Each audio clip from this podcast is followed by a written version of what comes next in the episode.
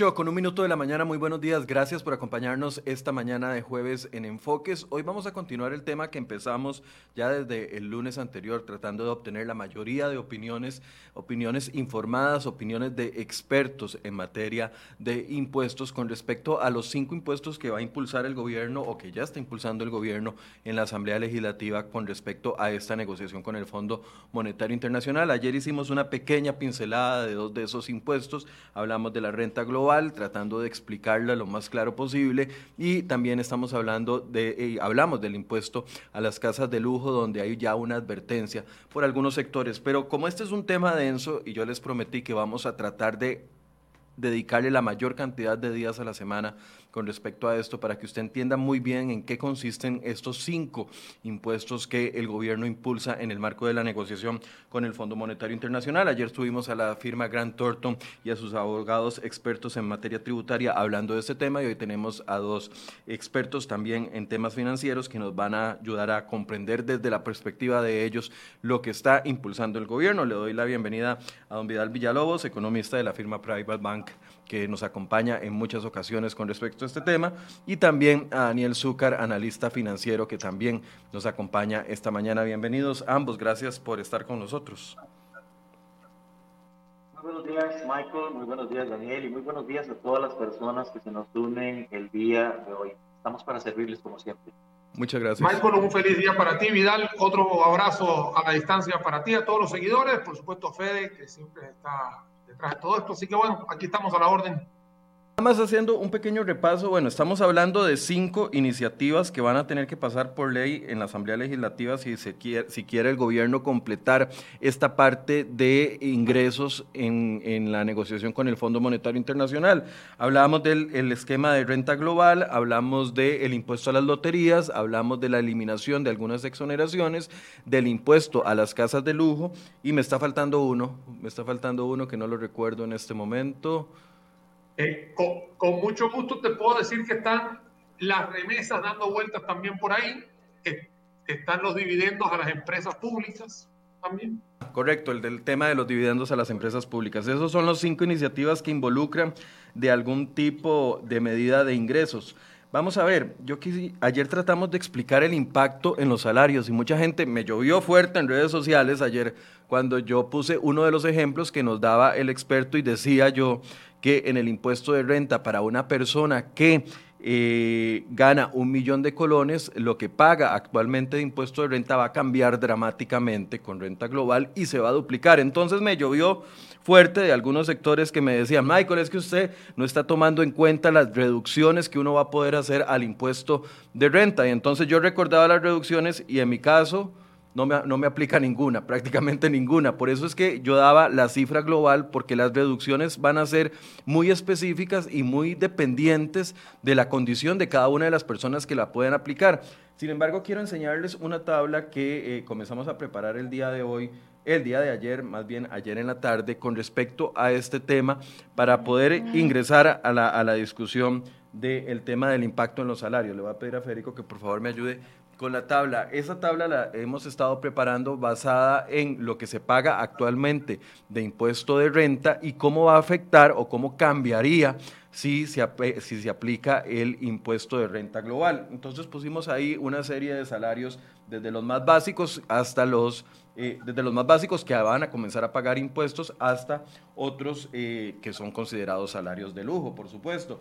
Entonces, nada más le voy, a dar tres ejemplos para que don Vidal y, Daniel nos puedan eh, comenzar a compartir sus pensamientos con respecto a este esquema de renta global. Por ejemplo, ahí ustedes tienen en la primera columna salario mensual actual, el impuesto actual que paga este tipo de salario, el impuesto con renta global, que sería la tercera columna que ustedes están viendo ahí, si lo vemos de izquierda a derecha. La cuarta columna es el aumento mensual en el impuesto si se aprueba renta global. Y la quinta columna es el cambio en materia anual, cuánto sería adicional en materia anual. Y entonces aquí es donde yo quiero que pongamos mucha atención. Por ejemplo, un salario ahorita de 700 mil colones no paga ningún impuesto sobre el salario eh, o conocido como impuesto de renta. ¿A alguien le sonó el tren. Por, espero, creo que es el tren. La segunda columna ahí pueden ver, eh, por ejemplo, 700 mil colones, impuesto actual cero. Con el impuesto de renta global pagaría 1.666 colones al, al, al mes. Ese es un aumento de 1.666 colones y al año una persona con 700 mil colones de salario va a terminar pagando 19.992 colones más o 19.992 colones de impuesto al salario, impuesto que ahorita no paga. Cuando estamos hablando de 800 mil colones, entonces la cifra eh, pasa a 11.166 colones por eh, renta global, eh, es un aumento de 11.666 al mes y al año estamos hablando de 139.992 colones que se le van a deducir de su salario porque no, actualmente esa persona con ese salario de 800 mil está completamente exonerada. Ahora aquí, donde quiero entrar al ejemplo de ayer. El ejemplo de ayer era con un salario de un millón de colones. Una persona que ahorita gane un millón de colones está pagando de impuesto de renta 16 mil colones al mes. Con el impuesto de renta global pasaría a pagar 31 mil 666 colones al mes. Esto involucra o significa un aumento de 15 mil colones 15.666 eh, al mes en el impuesto de renta.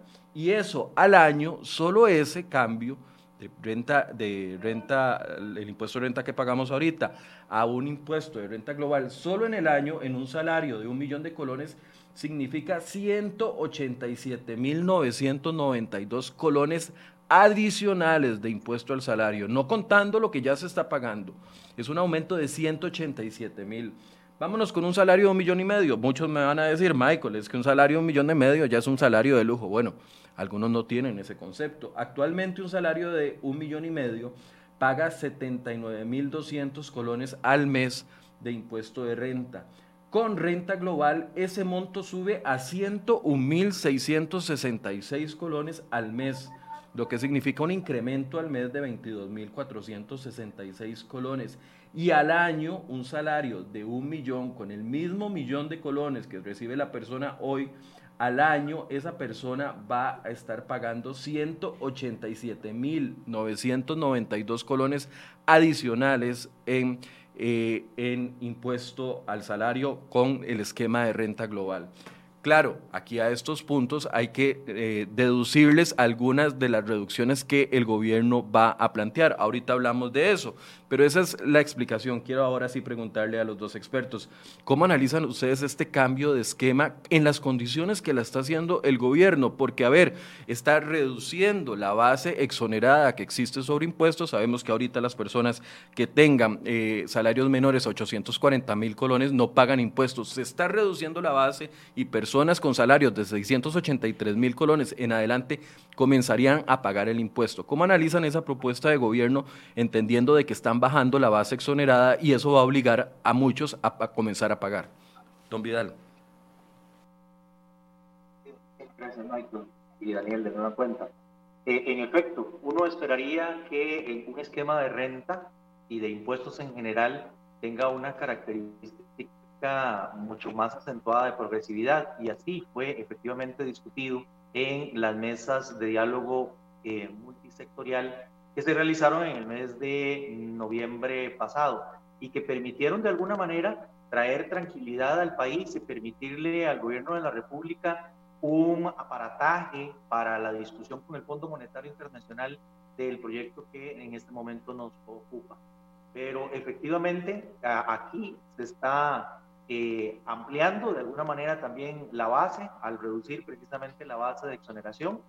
Y hay que hacer con esa tabla que ustedes muy bien han construido también un asunto de progresividad, precisamente para ir viendo cómo están pagando las distintas cortes y los distintos salarios.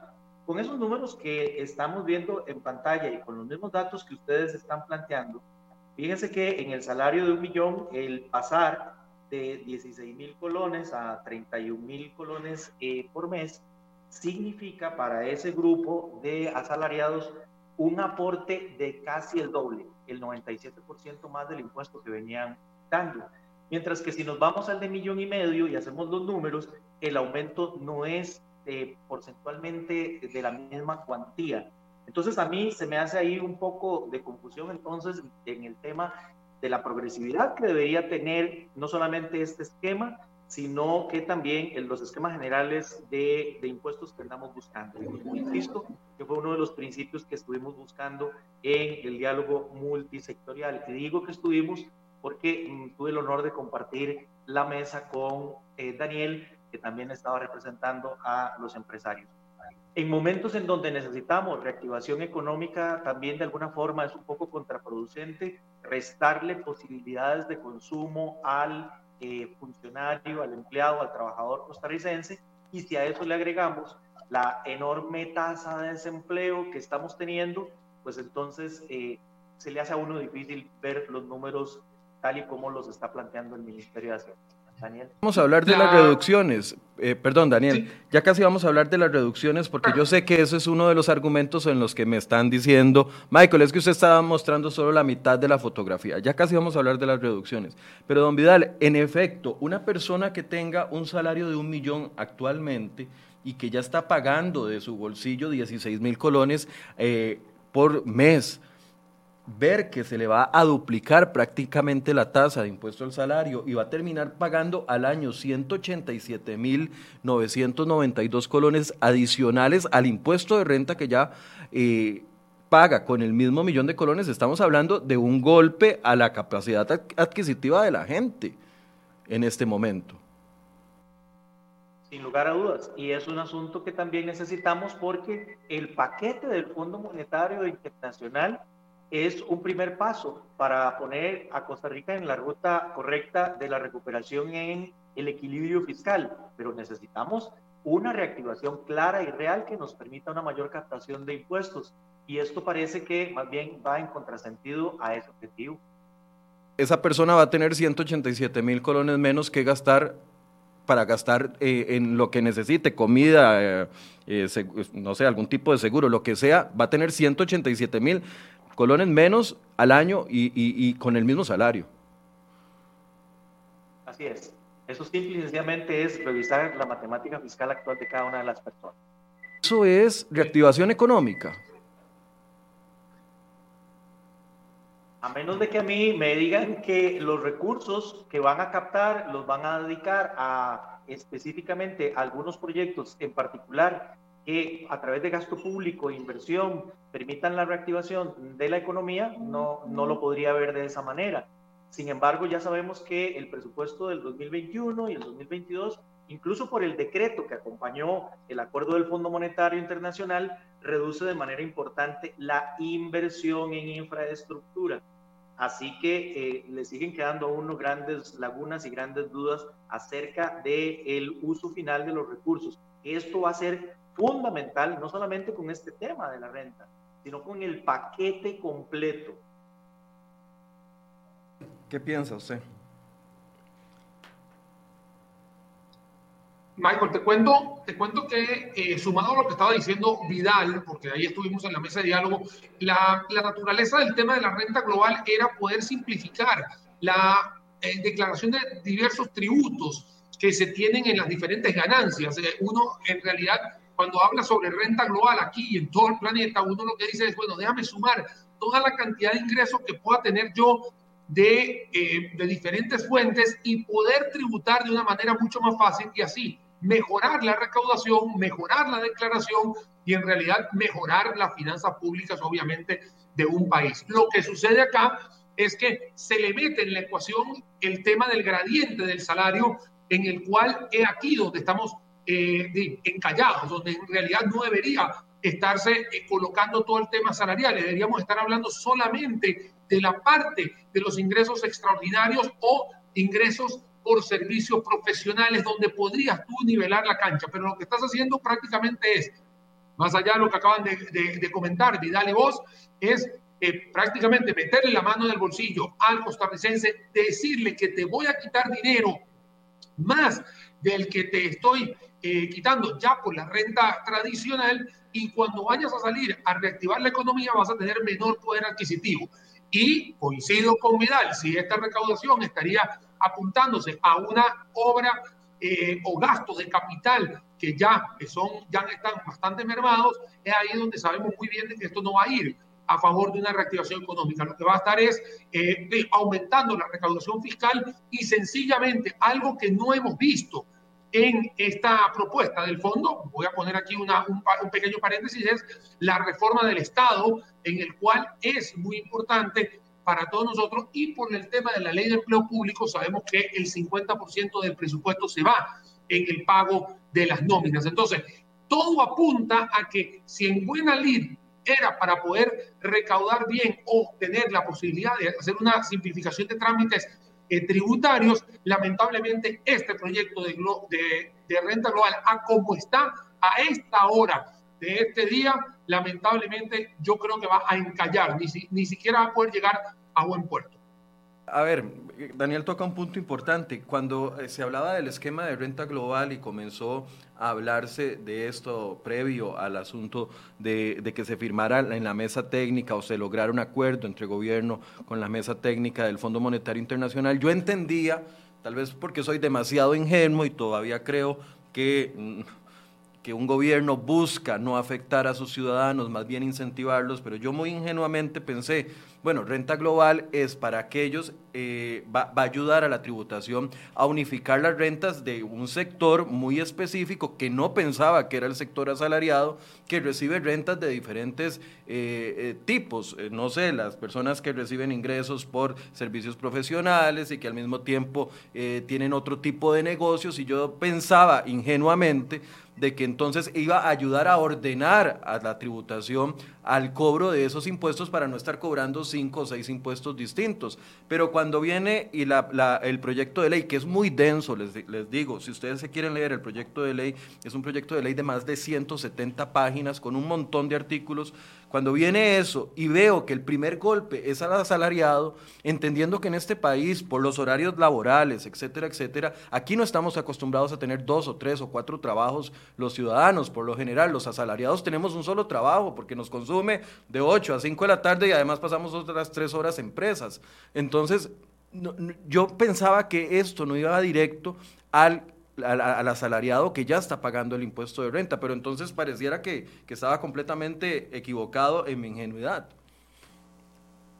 Completamente, Michael, y vuelvo a repetir y a recalcar de que la idea eh, principal de todo esto, lo que se mencionó en, en, la, en, las mesas de diálogo, que bien se discutieron en las mesas tanto técnicas como la de diálogo, era agarrar y facilitar la declaración de tributos cuando tienes una gran cantidad de ingresos diferenciados o totalmente atomizados, o, lo que puede ser eh, que son ingresos heterogéneos. Entonces, es ahí lo que tienes que buscar es la simplificación de trámites, cosa que hemos hablado anteriormente en otras ocasiones, y esa es la ley. Pero cuando llegas y le sumas a la ecuación el tema de los salarios, bueno, tienes este, des, este desorden que eh, hoy en día tiene eh, prácticamente es el, es el tópico de tendencia a lo largo de esta semana, porque aquí todo el mundo ha estado muy preocupado y personalmente también estoy preocupado de que lo que se había hablado en aquel momento, hace un par de, un par de meses atrás, hoy eh, tiene como unas reglas de juego totalmente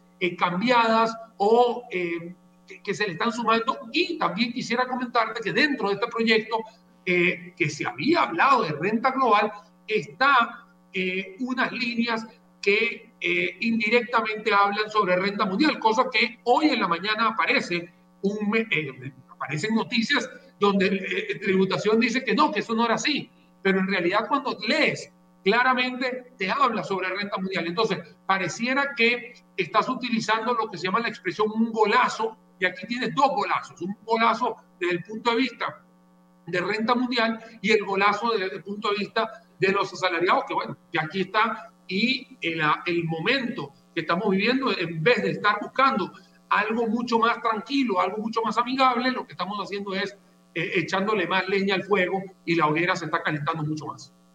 Don, don, don Vidal. Precisamente, y, y, si me permites, Adelante. para complementar lo que Dani mencionaba, eh, definitivamente sí, los grupos presentes en el diálogo multisectorial lo que querían era precisamente una estructura de eh, tributos mucho más simple, mucho más sencilla. Las mismas autoridades de Hacienda eh, dieron cifras, y aquí Daniel me puede ayudar a recordarlas, pero de la enorme cantidad, casi un centenar de impuestos que tiene el país, en realidad son seis o siete al mejor estilo de Pareto los que recogen el grueso de los impuestos del país.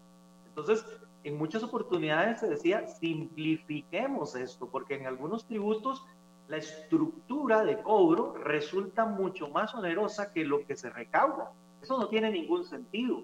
Concentrémonos entonces en aquellos impuestos que realmente le puedan generar y puedan, como decía el señor presidente, mover la aguja de manera positiva. Pero parece que la simplificación, como dice Daniel, la llevaron a un nivel en donde eh, vamos a ir a cobrar en donde sea más fácil controlar y cobrar, porque efectivamente incluir otro tipo de rentas, como rentas provenientes del capital, rentas de alquiler y cualquier alguna otra fuente de ingreso que tenga la persona, parece ser un poco más complicado de eh, captarlo. Y esa es una de las razones por las cuales veo yo que se está rediseñando el acuerdo original con relación al tema de renta. Y seguramente que vamos a hablar de los otros embates que también los trabajadores están recibiendo, los cooperativistas, los solidaristas, con el cambio también en su esquema de captaciones de impuestos a través de la renta. Ahora, eh, sí, ya casi vamos a hablar de eso y ya casi vamos a responder preguntas, porque yo sé que tienen muchas preguntas. Trabajadores independientes tienen muchas preguntas de si les afecta o no. Pero a ver, vea, voy a, dar este ejemplo, el de los dos millones de colones. Me van a decir, Michael, es que los que más tienen, que más paguen, y ese es el, discurso que, reina en esto, ¿verdad? Pero estamos hablando que una persona que gana dos millones de colones eh, va a terminar pagando en rentas. A esto no le estamos eh, reduciendo aquí las cargas sociales, que es otro, otro eh, punto importante que golpea los salarios, ¿verdad? Pero estamos hablando de que una persona con un salario de dos millones en renta global está pagando la tercera parte, la cuarta parte de su salario, un 25% en impuesto de renta solamente. A eso hay que sumarle las otras reducciones, como les decía, de cargas sociales. Y me van a decir, Michael, el que tenga un salario de 10 millones salado, que pague un montón de impuestos, pero veamos en el caso de 10 millones, eh, un salario está vas a pagar casi 4 millones de impuesto de renta solamente. Lo que quiero decir con estos ejemplos grandes es que estamos confiscando por un impuesto la, la cuarta o hasta la quinta parte de un salario en solo impuestos. Yo no sé si eso es normal en otros países, pero, pero ¿qué opinan ustedes de, es, de este porcentaje, digamos, solo en un impuesto, sabiendo de que las cargas sociales también son un, otro golpe al salario? Si me permite, Vidal, un momentito. Adelante. Aquí el, aquí el tema, eh, Michael, es que hace dos años nosotros tuvimos un eh, plan fiscal en el cual en el, en el, en el capítulo 2 hablaba sobre un ajuste en el tema de las rentas, rentas de capital, y se le plasma dos tramos adicionales que son totalmente progresivos, cosa que ya quedó plasmado un 20% y un 25% dependiendo del tramo que estemos hablando, y prácticamente dos años después estás agarrando a toda la población y le estás volviendo a pegar en el tramo de renta. Entonces, acá lo que estás diciendo es, o el mensaje que le estás dejando a la población es que prácticamente en menos de tres años le estás erosionando el poder adquisitivo que tiene y eso va a ir en contra de una reactivación económica porque la reactivación económica siempre va a darse cuando una persona tiene ingresos, cuando tiene el dinero y puede salir a consumir y como tiene más o no se le está pegando el ingreso, por supuesto que va a poder consumir más bienes y servicios. Ese es el principio de poder, ese es el principio de poder reactivar una economía. Entonces, prácticamente en menos de tres años estás haciendo dos ajustes totalmente en renta, que si bien es cierto, hay una infinidad de justificaciones que puede ser para nutrir más eh, la tributación, para hacerlo más simplificado, que no estamos dando cuenta que no es, pero lo que sí está claro es que la pobre población, y no estoy hablando ni de los menores ni de los mayores poderes adquisitivos, estamos hablando todo el umbral de la población, vuelve a ser sentenciada con pagos de renta. Adicional, vos lo estás comentando, este es el tema de, la, de las eh, reducciones de la Caja Costarricense de Seguro Social, y esto es lo que me preocupa a mí, es que mucha gente va a agarrar y va a decir, ¿sabes una cosa? En vez de que me pagues un salario, yo te doy un servicio profesional, una factura de servicios profesionales y yo declaro por fuera. Y esto también podría traer o acarrear un problema grave en nuestra seguridad social que ya está bastante eh, comprometida y que la gente diga, no, yo, yo, yo me inscribo por fuera. Entonces puede haber una migración hacia esa estructura de servicio profesional. Entonces, lejos de poder armonizar, lejos de poder llegar a un, a un puerto mucho más eh, tranquilo, mucho más feliz y que, las, y que las aguas sean mucho más calmadas, aquí prácticamente estamos en medio de una turbulencia y le estamos metiendo más viento y más oleaje a algo que no debería ser. Y otra cosa que me preocupa, Michael, ya para darle pase a Vidal, es que volvemos a estar en el ensayo de error. O sea, tiro, tiro el, el proyecto de ley sin haberlo analizado y ahorita tengo que esperar a que todos los analistas, todos los medios de comunicación hagan, su hagan el trabajo que debería haberse hecho previo a la ley, o perdón, previo al proyecto, entonces tenemos que ver cómo enmendamos o le hacemos un estilo Frankenstein, como acaba de suceder con la ley de empleo público hace un par de, eh, prácticamente 48 horas atrás, que ya empezaron a saltársela algunas instituciones. Entonces, pareciera que esa es la norma, Michael. O sea, tiro un proyecto de ley, déjame ver qué dicen todos los medios de comunicación, analistas, etcétera, y déjame ver cómo lo arreglo. Y así no debería ser, así estamos perdiendo el tiempo. Vidal, es que nos llamó mucho la atención. Perdón. Intentando, Perdón. Los países están intentando, Michael y Daniel, precisamente procurar ponerle más dinero en el bolsillo al consumidor. Y eso lo hacen porque de alguna manera tienen alguna condición fiscal que les permite hacer eso. El caso más sonado, por supuesto, es el de los Estados Unidos, que ya ahora el nuevo presidente, la nueva administración republicana está intentando un programa de 1.9 billones de dólares para llevarle recursos adicionales al bolsillo del consumidor. Nosotros estamos como, como un contrasentido y por supuesto que el problema que tenemos es que no tenemos una situación fiscal lo suficientemente robusta y sana para que nos permita una situación de esas. Y nada más quisiera recordar eh, cinco de los principios que en el programa estructural del Fondo Monetario Internacional se invocaron desde el inicio, para quedarme en el último en relación con este tema que estamos hablando. Uno de ellos fue el mejoramiento de la educación, el otro fue impulsar la innovación, el tercero, reducción de la burocracia, el cuarto, el aprovechamiento de la digitalización y el último, reducir la informalidad pero cuando a usted le cargan un fardo de impuestos mucho mayor, más bien la fomenta. Eh, nuestro compañero Luis Valverde, que cubre la fuente de, economía aquí en Cere Hoy, eh, nos acaba de sacar los porcentajes de variación eh, en cuanto al impuesto. Y entonces los agregué aquí en esta columna para que la podamos comentar. Y, nos dice, tiene razón lo que dice don Vidal, a mayor salario, menor resultado en el porcentaje de aumento. O sea, nos están aumentando a los que tenemos salarios más bajos dentro de ese rango. Y entonces aquí tenemos el porcentaje de variación. El porcentaje de variación eh, para un salario de 900 mil es del 261%, mientras que para un salario de un millón de colones es el 97%. Para un salario de 1.200.000 la variación es del, del 57% y un salario de 10 millones solamente 15%, 15.9%. Esto lo que quiere decirnos, y tal vez usted nos ayude a interpretar estos datos, es que a los salarios entre, entre 800 mil y 1.300.000, 1.400.000 son los que van a salir más golpeados, ¿es así? Ya tenían una base relativamente alta, ¿verdad? Y el, el moverles la, la fórmula, porque recordemos que este impuesto se calcula de, de, alguna manera como una cascada, entonces es el monto adicional el que va a contribuir con una tarifa en particular.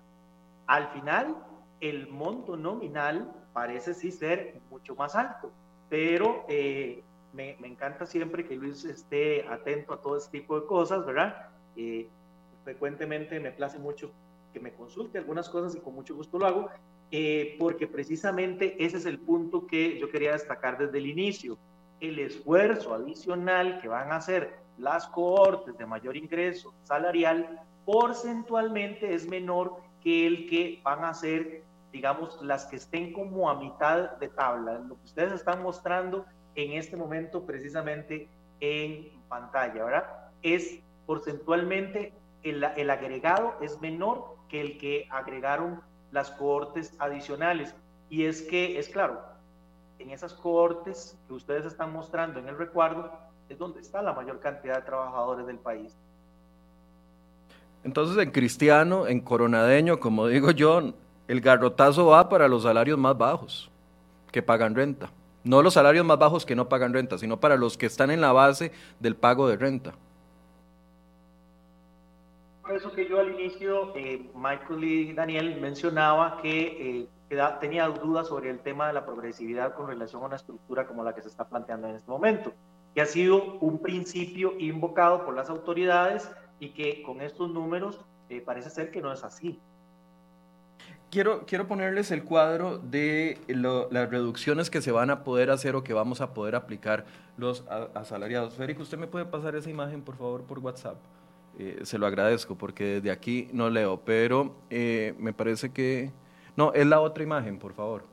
No es esa, es la otra la que dice reducciones aplicables, correcto ahí están las reducciones que uno va a poder aplicar. Renta global es la suma de todos los ingresos más, más la suma de todas las reducciones y uno pagará la diferencia en salario.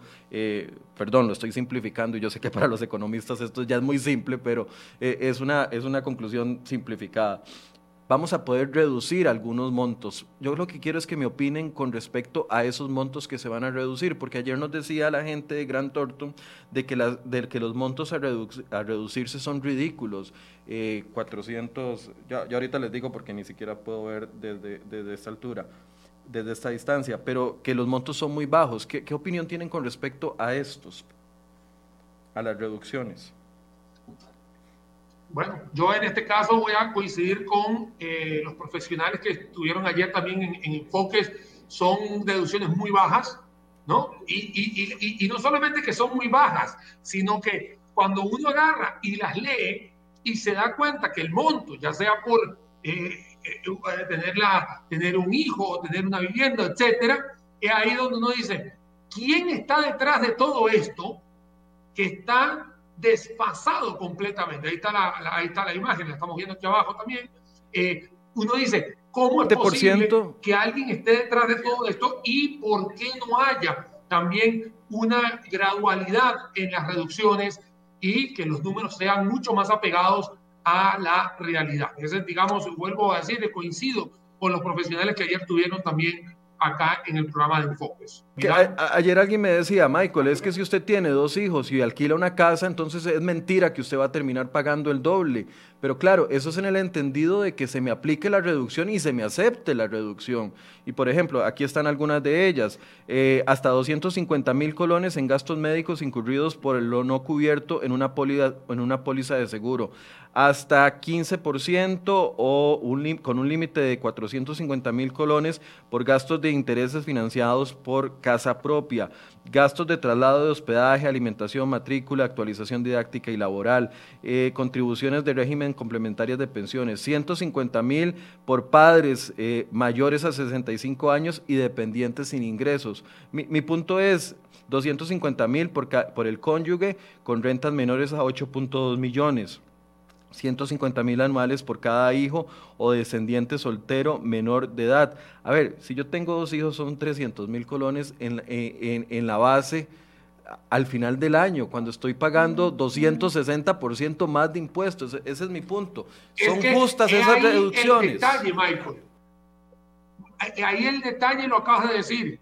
Es al año. O sea, cuando usted agarra 300 mil colones y los mete y los divide entre 12, o sea, es ahí donde uno dice, estamos hablando menos de 30 mil, casi que 30 mil pesos por mes.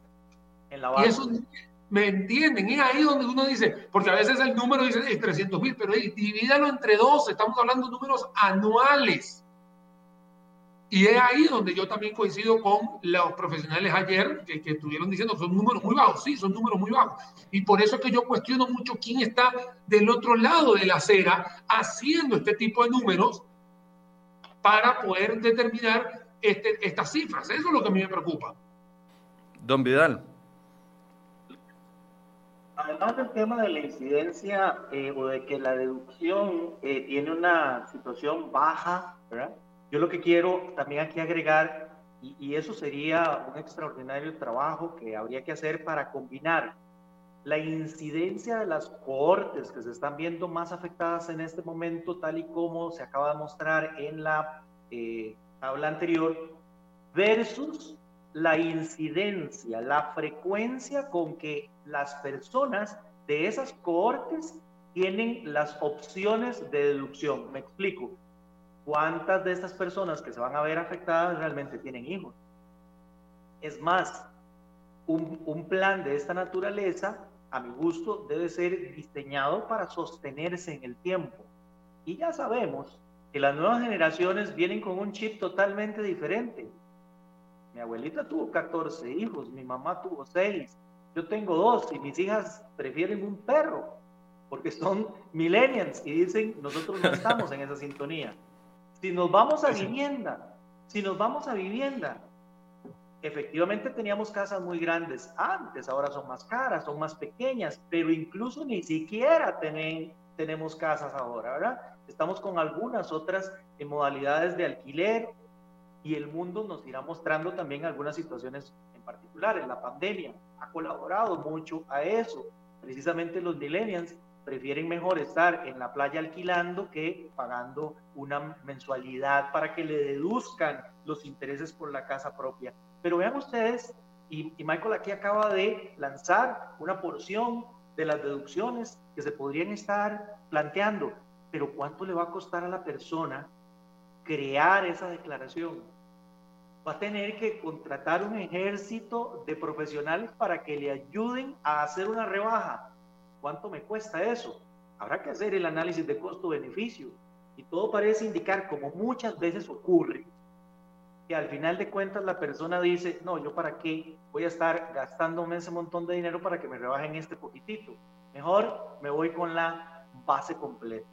Es que ese es mi punto, a ver. No, y también, eh, Vidal, algo, algo importante, perdón Michael que te, que, te, que, te interrumpa, pero lo hemos aprendido ahorita con la declaración del IVA, que, eh, le ha llevado un poco más de horas hombres a los profesionales de la contabilidad y meterle este, estos ingredientes a un cóctel va a ser todavía aún más difícil y tendríamos prácticamente el primer trimestre de cada año, porque es cuando se declaran las rentas, y sería prácticamente catastrófico. O sea, no veo en ningún momento, más allá de, lo que dice Vidal, que estoy coincido con el costo-beneficio, todavía estoy viendo el tema de, de, las horas hombre que van a ser necesitadas en todo esto. O sea, estamos yendo en contra de todo. Claro, es que esa es la otra. Vean, por ejemplo, yo me voy a poner de ejemplo. Mi mamá no tiene más de 65 años y aunque yo la ayude, no voy a poder aplicarla porque mi mamá no tiene más de 65 años. No tengo hijos, solo tengo un gato y no hay deducción por tener gato. Eh, no tengo cónyuge. No tengo, eh, no, no, no, gasto 20%, no tengo grandes facturas en temas eh, de salud.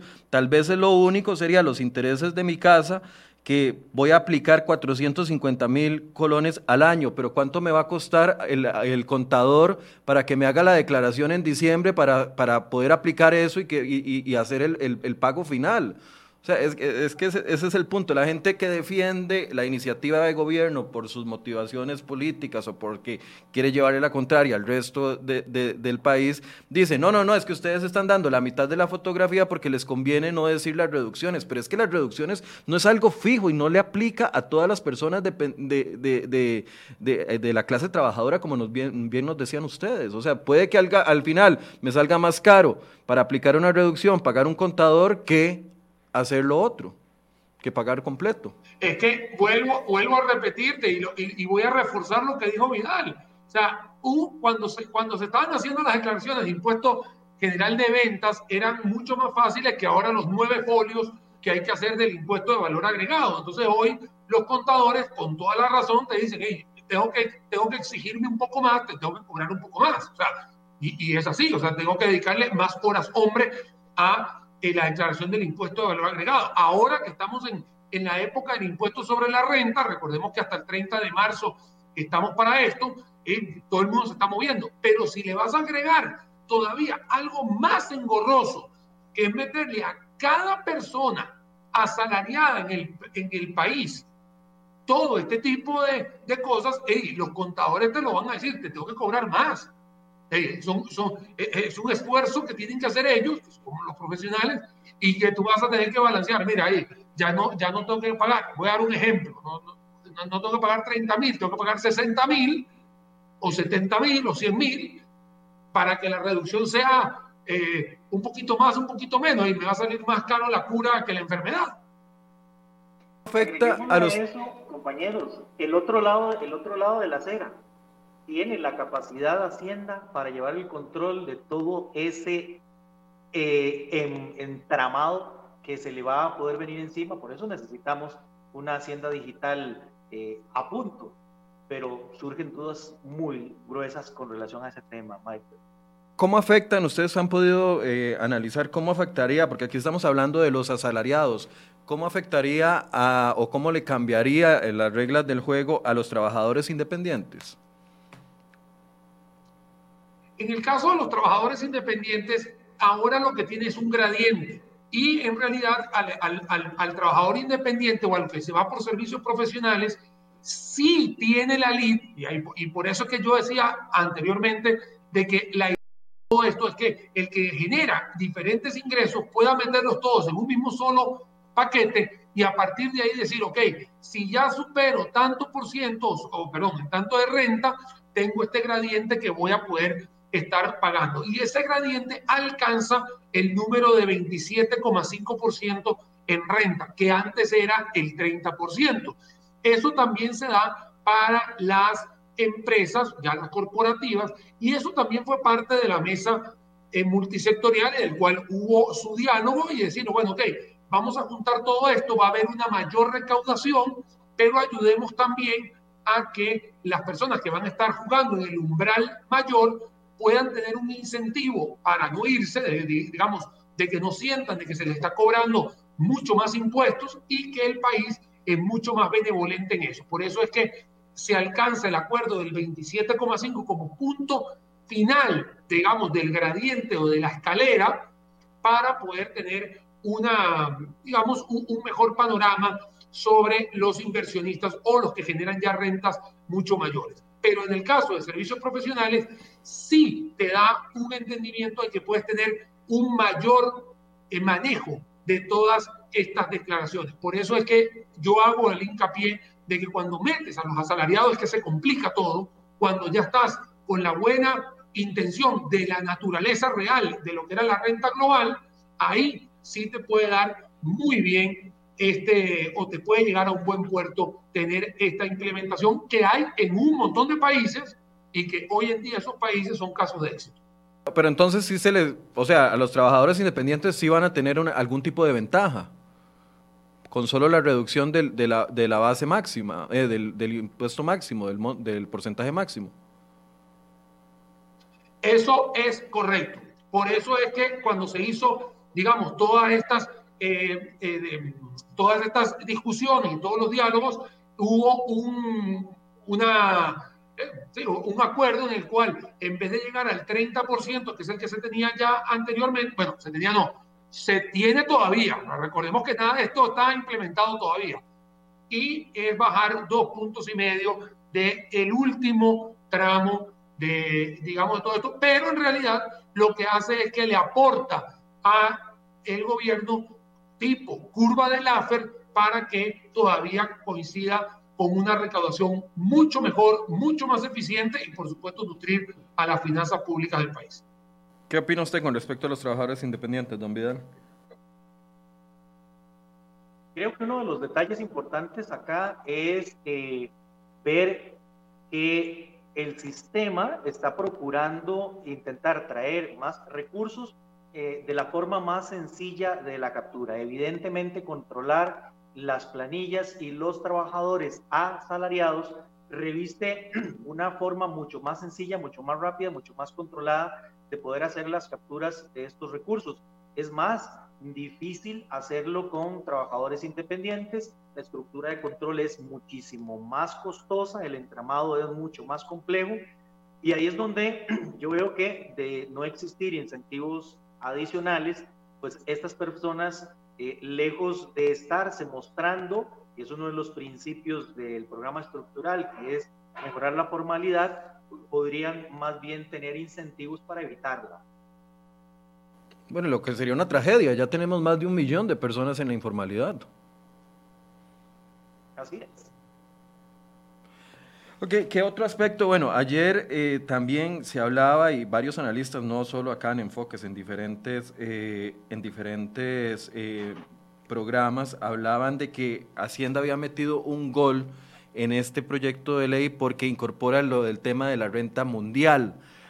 inmediatamente sale el director de tributación y hoy traemos una nota en la portada de cereoy.com donde nos dice eh, el director de tributación que ni por asomo estamos migrando a una renta mundial. Y entonces dice que eh, el proyecto de renta dual más bien eh, incentivaría incentivaría así la inversión de capitales en el país en lugar de alejarlos. Esa es la interpretación del director de tributación.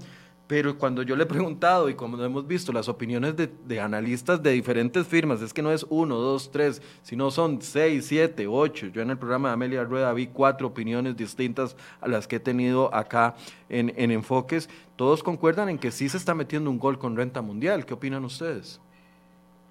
completamente, Michael. Te lo comentaba fuera de, cámaras antes de entrar. Eh, hay un artículo, que no me acuerdo si fue el 3 o el 4, de, ese, de, ese, de ese proyecto de ley que habla sobre las ganancias o la generación de algunas rentas que tengas fuera del territorio costarricense. Y eso está bastante explícito y ahí no hay mucha tela que cortar. Ahí está muy claro que eso significa renta mundial. La renta global, lo que se quiere es que toda renta que usted genere dentro del territorio costarricense pueda ser unificada y que pueda ser declarada de una manera mucho más sencilla, mucho más simplificada, pero no está el tema de renta mundial. De hecho, muchos países en el mundo están migrando hacia dejar la renta mundial de lado. Ya son menos los países que tienen esa renta mundial como orden en, su parte tributaria, porque las empresas están buscando simplemente hacer sus rentas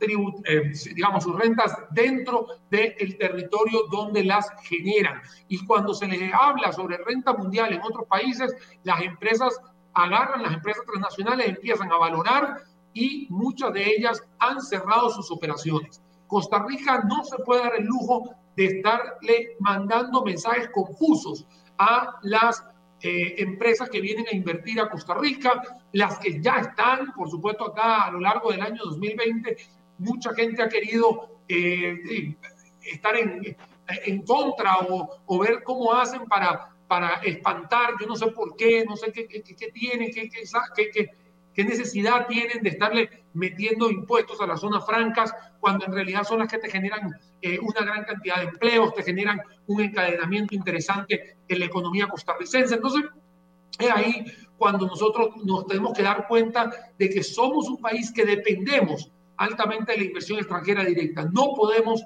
hacer lo que hizo Guatemala hace unos años, que por dárselas de, de, gran país le metieron eh, eh, impuestos a las zonas francas, cambiaron juegos, eh, reglas de juego y muchas se fueron. Hoy Panamá y Guatemala, que están siendo prácticamente agresivos en el tema impositivo para que vuelvan las empresas, Costa Rica tiene que montarse también en eso. Entonces, no podemos estar mandando un mensaje confuso en un proyecto de ley que está súper claro en la naturaleza del mismo. Como te digo, en la mesa multisectorial de diálogo se dijo claramente que es un tema territorial costarricense, que no puede ser con el tema de los asalariados, que tiene que tener una buena ley para simplificar los trámites, pero no meter renta mundial. Hoy mira que, la, que, la, que Cerro hoy saca esa, esa noticia, por algo el director de tributación lo tiene que decir, porque él sabe muy bien que todos dimos, todos analizamos y todos coincidimos en que ahí está escrito y la, y la, y la interpretación es única. Se está metiendo renta global, el mundial, como un golazo y eso no lo vamos a permitir. ¿Qué dice el, el director de tributación para que ustedes puedan, con la información que ustedes tienen, darnos una opinión? Dice, que no significa para nada que se esté metiendo el tema de renta global. Dice, significa que no estamos migrando a un esquema de renta mundial. La propuesta viene a poner a tono con prácticas a nivel global la sujeción de una manera separada y particular las rentas del capital. Dice, esto significa que los residentes en el país pagarían el impuesto sobre la renta con independencia de donde se produce el dinero, pero en el caso de las rentas generadas fuera del país, estas, estas estarían sujetas al pago del impuesto a partir del momento de que ingresen al país los rendimientos, no el capital. Eso es lo que señala eh, eh, el director de tributación, don Carlos Vargas, pero eh, eso no es lo que entiende la gente que ha leído el proyecto de ley. Don Vidal. así es, coincido con el abordaje que Daniel acaba de hacer y por supuesto con los enfoques que ustedes han tenido con las personas especialistas de Grant Thornton o con don Felipe Guevara de, del Gourmet Consortium. Lo que dice en este momento el proyecto de ley es diferente a esa interpretación. Entonces, lo propio sería agregarlo, incluirlo y aclararlo de esa manera para que, como dice Daniel, las cosas realmente queden realmente claras. Ahora, no sería la primera vez, y esto lo mencionó hace algunos minutos atrás eh, Daniel en una de sus participaciones, en donde un proyecto de ley llega a conocimiento de la Asamblea Legislativa y todavía no ha sido del todo filtrado por las autoridades, cosa que realmente es lamentable porque uno esperaría que el asunto llegue ya prácticamente listo para ser discutido y votado.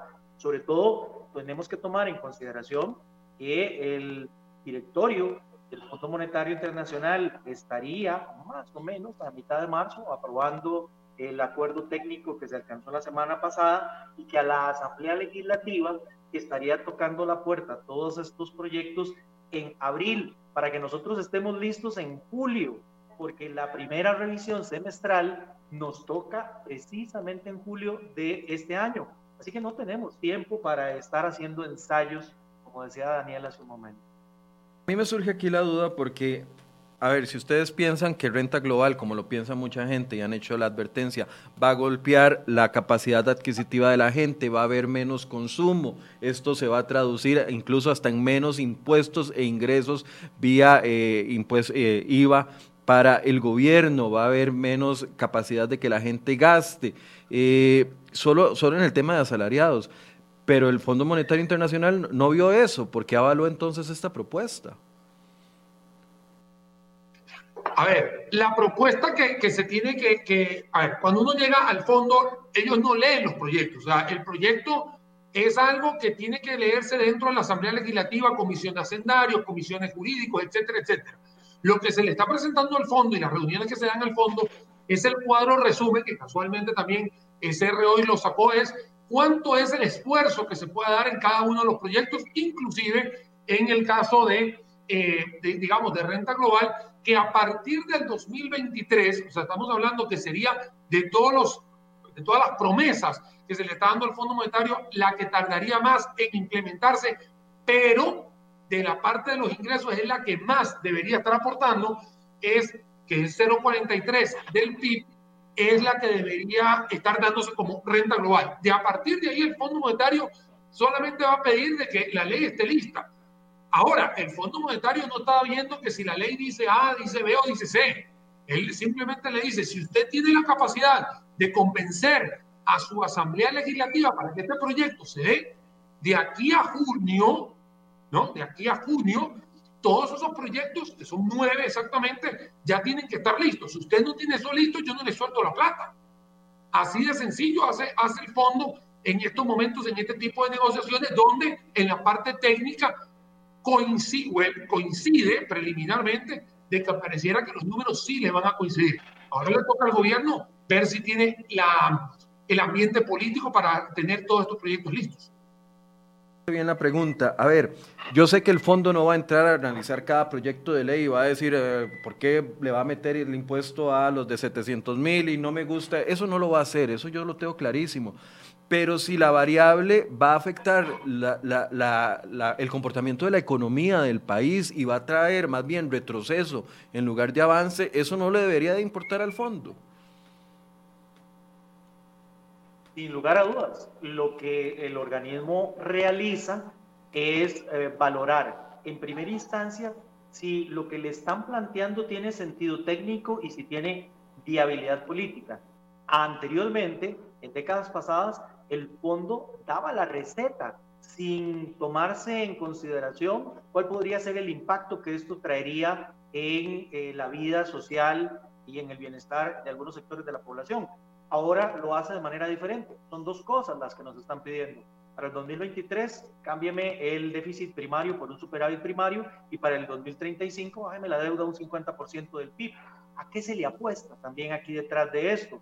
Es que la confianza que traería la firma del convenio con el Fondo Monetario Internacional le da certeza a los mercados, atrae más inversión extranjera directa, da más tranquilidad internamente a que las cosas tienen un compromiso de largo plazo, que a mí me parece que eso es uno de los detalles importantes, Daniel y Michael, en torno a esto. Este año estamos en un año preelectoral, ahí surgen una serie de dudas importantes acerca de la voluntad política en la Asamblea Legislativa tendremos a partir del próximo año un nuevo gobierno. ¿Qué tan comprometido queda o no con algunos de los proyectos?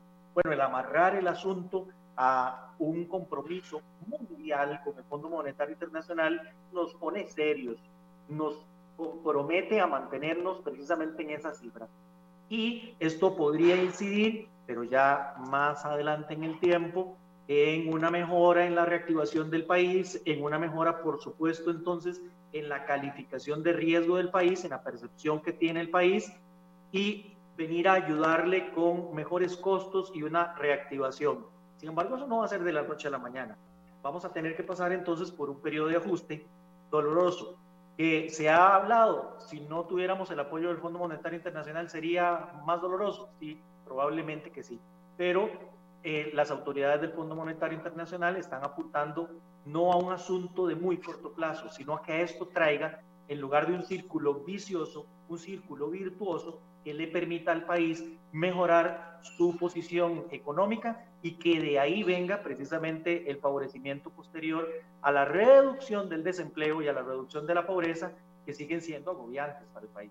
Claro, pero si, las, si las, medidas, si las medidas incentivan la, informalidad en lugar de, fortalecer la formalidad, la incentivan porque mucha gente no va a querer eh, pagar lo que se está pretendiendo que se pague y si las medidas van a generar menos consumo, eh, de, yo no, no le veo lógica por ningún lado a menos de que estemos todos equivocados y la santa palabra sea ese proyecto de ley tan como está planteado.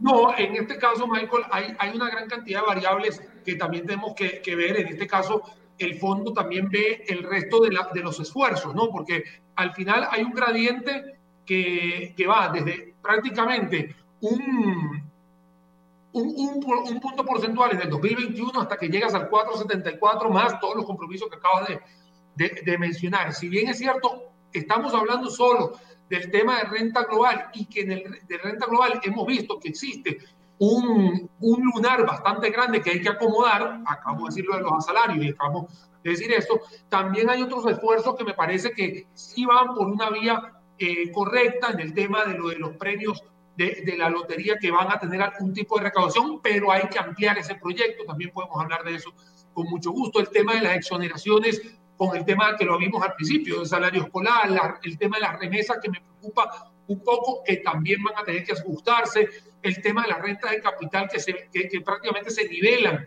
con eh, todo el sistema eh, financiero, está en lo de las dividendos de las empresas públicas, las casas de lujo que también tienen otro tema, pero bueno, acá lo que estoy viendo son varios esfuerzos que habrá que hacerle las enmiendas como debe ser. Para eso estamos nosotros los analistas, ustedes los comunicadores, haciendo todo este tipo de, de trabajos rápidos, porque en realidad el tiempo apremia.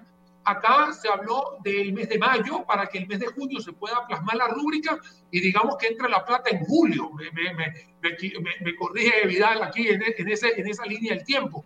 Pero sí hay que ser muy claro en que existen esfuerzos importantes del lado del gasto eh, si bien he dicho particularmente que no vi la parte de la mm, reforma del Estado, se está moviendo rápido el tema del empleo público, ahí están los dos recortes al, al, presupuesto nacional, no estoy de acuerdo en la parte de, de, de, gasto de capital, pero hay algunos esfuerzos que se están viendo. Entonces, creo que también se le puede ver un poco el, el vaso medio lleno a la propuesta que en algún momento, como hemos dicho en como hemos dicho en otros espacios, había que hacerlo como sin el fondo. O sea, estas medidas hay que hacerlas como país. Estas medidas no, ahorita porque tenemos la, la reunión con el Fondo Monetario Internacional, pero estoy seguro que en este año electoral todos los candidatos presidenciales o los precandidatos presidenciales van a traer prácticamente desde el punto de vista económico promesas muy similares. Promesas de recorte, promesas de, de reducción del déficit, promesas de la implementación de algunos, algunos esquemas tributarios simplificados. O sea, eso va a venir en este año como sin el fondo. Esas son las cosas que se van a estar dando para este año 2021 de cara a las elecciones que vienen. O sea, porque las recetas ya están. Aquí lo que pasa es que no las hemos aterrizado y muchísimo menos las hemos implementado. Yo sé que ya se nos fue el tiempo y, solo abarcamos dos temas, pero no sé si quisiera mencionar, ya Daniel mencionaba el tema de las remesas, sí, si en un par de minutos cada uno pudiera ahondar en algunos de los temas que creen que tenemos que ponerle atención a los ciudadanos dentro de este eh, parte de ingresos, eh, no sé si referente solo al proyecto de renta global o, algunos otros. Daniel mencionaba el tema de las remesas, ponerle ojo a eso. Eh, ¿En qué sentido, Daniel? Eh, mira, el tema de las remesas es lo que se conoce acá como una retención de fuente. Mucha gente llega acá a Costa Rica a realizar un trabajo profesional o hay empresas que tienen que eh, mandar dineros hacia sus casas matrices, etcétera, o reaseguros. Todo eso estaría subiendo 5 puntos porcentuales de lo que tuvieses hoy. Por darte un ejemplo, el asesoramiento sube de 25 a 30%, la, eh, los reaseguros suben o primas de, de seguros suben de 5 a 10%, y eso al final podría encallar en dos cosas. O sube el, el servicio, o sube el precio del servicio en Costa Rica, o sencillamente la empresa dice, no me vale la pena que me hagan una retención tan fuerte en Costa Rica. Y por otro lado, no me quiero despedir sin decir que me hace falta la venta de terrenos, que bien se dijeron en la, en la, en la, mesa multisectorial, la venta de VIXA y FANAL, que por ahí en algún momento también se puso en el menú, y la, la apertura o la democratización de empresas públicas en la parte accionaria. Quería decirte estos, estos cuatro puntitos para eh, por lo menos decir que me hacen falta en esta propuesta que va. No sé, Vidal, si eh, tiene también otros más por ahí. El tema sobre la renta eh, diferenciada que tenemos en este momento para los dividendos de asociaciones solidaristas y de cooperativas. Ahí la afectación es directamente al solidarista, es directamente al cooperativista, no a la asociación ni a la cooperativa per se. Y eso también va a traer un impacto importante dentro de la disponibilidad de recursos que los asociados a una cooperativa o a una asociación solidarista van a tener. Entonces hay que tomar en cuenta también ese impacto. Exoneraciones, don Vidal. En las finanzas personales y familiares. Eso está en el capítulo de exoneraciones. Correcto. Ok, e, Es, un poco... en este momento... Eh, perdón, es un poco similar a lo que estaba pasando con el tema de la exoneración que iban a eliminar a los fondos de pensiones que afectaba directamente a los pensionados del ROP y que el gobierno desistió. Es algo similar a eso, pero en el tema de asociaciones solidaristas y eh, es así, y cooperativistas. Y exactamente, eso sí va. Entonces, si antes usted tenía un dividendo de determinado monto, podría ser que estuviera afecto a un 5, a un 7, a un 10% de la renta. Ahora la propuesta es, todo lo llevamos al 15. Ok, ¿qué otro aspecto, don Vidal, cree que hay que ponerle atención? Bueno, me preocupan más eh, cuestiones eh, macro que, que particulares del proyecto de ley. Eh, sabemos que este proyecto de ley tiene que ser, o estos proyectos de ley, los nueve que mencionaba Daniel, tienen que pasar por la Asamblea Legislativa en medio de un año electoral. Ahí tengo realmente preocupaciones importantes y también ya la manifestación de grupos de poder que al verse afectados por alguna u otra parte de eh, todo este engranaje tributario, se van a poder empezar a manifestar. Ya tenemos para el día de hoy anuncios de que algunos grupos empezarán ya a manifestarse. Y si uno de los detalles importantes que trajo la mesa de diálogo multisectorial fue sentar a todos los sectores y tranquilizar las aguas, flaco favor haríamos en desandar el camino. les agradezco mucho a ambos. Por supuesto que otra vez siento que nos queda el programa incompleto porque hay, hay muchos otros temas que, que, abordar, pero los vamos a ir haciendo durante la semana. Eh, gracias a ambos por acompañarnos el día de hoy. Gracias a ti, Michael, por la invitación. Un cordial saludo para ti y para todos en cabina, Fede y Vidal. Un gusto también volver a estar con vos. Como siempre, Daniel, es un placer y muchísimas gracias, don Michael, como siempre, por la invitación. Estamos para servirle las veces que requieran. A todas las personas que nos han escuchado, un fuerte abrazo. Gracias a todos ustedes por su compañía, por las preguntas, por los comentarios, por todo lo que nos hacen llegar. Vamos a ponerle atención, vamos a seguir eh, con este tema. Mañana vamos a hacer una pausa para abordar otro tema que ha sido noticia esta semana y es el tema del proyecto de cannabis medicinal. Mañana vamos a abordar ese tema y el lunes volvemos con temas económicos, ya esta vez con más análisis y también la posición de los diputados. Se necesitan 38 votos para la mayoría de estos proyectos de ley. ¿Los va a lograr alcanzar el PAC? ¿A cuáles partidos se van a unir al Partido Acción Ciudadana en esta intención, por ejemplo, en renta global de afectar los salarios de las personas que ya pagamos renta. ¿Cuáles partidos le van a decir al PAC, sí, estamos con ustedes, vamos, afectemos a, los ciudadanos? bueno, eso lo vamos a, analizar el martes eh, próximo, así que seguimos con este tipo de programas. Les agradezco que nos hagan llegar sus comentarios y todo lo que... Eh, a lo que piensan con respecto a esto. Enfoques.com es el correo electrónico si quieren enviar preguntas. Gracias por su compañía y muy buenos días.